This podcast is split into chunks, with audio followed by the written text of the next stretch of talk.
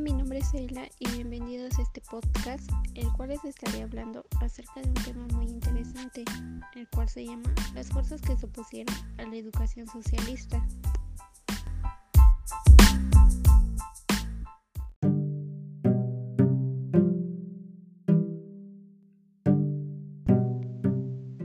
Para entrar en contexto, ¿Qué es la educación socialista? Esta se trata de un sistema educativo que está estructurado y fundamentado en las doctrinas socialistas, las cuales plantean que tanto una organización social con los medios de producción de una nación debe ser de dominio público y controlados por un órgano central. Esto es con el objetivo de alcanzar el bienestar colectivo de la sociedad. Teniendo esta definición, la educación socialista está enfocada en las clases marginadas y en la repartición igualitaria de los recursos. El socialismo, al igual que la educación, han recibido fuertes críticas por parte de varios pensadores en la historia. Es por eso que una de las fuerzas que se opusieron a la educación socialista fue el clero, ya que lastimaba los intereses y principios de algunos grupos sociales, como principalmente del clero y de los padres de familia, de ciertos intelectuales y de círculos de derecha.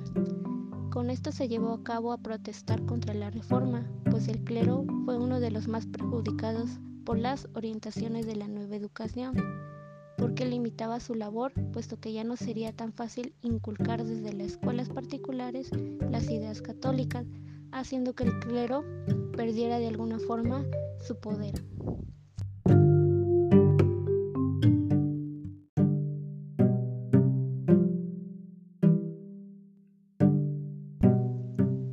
Educación socialista fue promulgada en diciembre de 1934, cuando autoridades eclesiásticas seguían combatiendo esta educación con diferentes finalidades.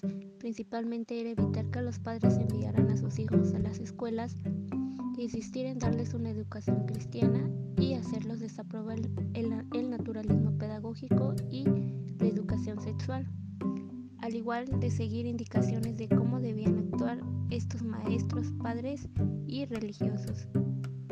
La lucha contra la educación socialista se combatió por dos vías, el ausentismo escolar y por las escuelas particulares.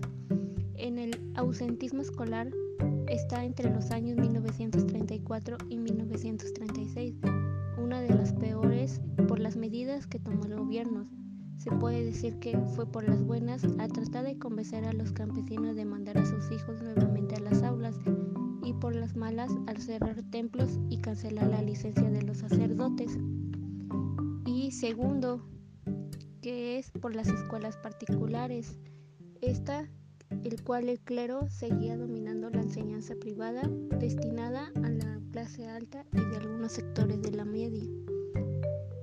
En 1934 era necesario vigilar que se impartiera la educación socialista y con esto se puede decir que la educación socialista buscó fomentar el ejercicio de la democracia.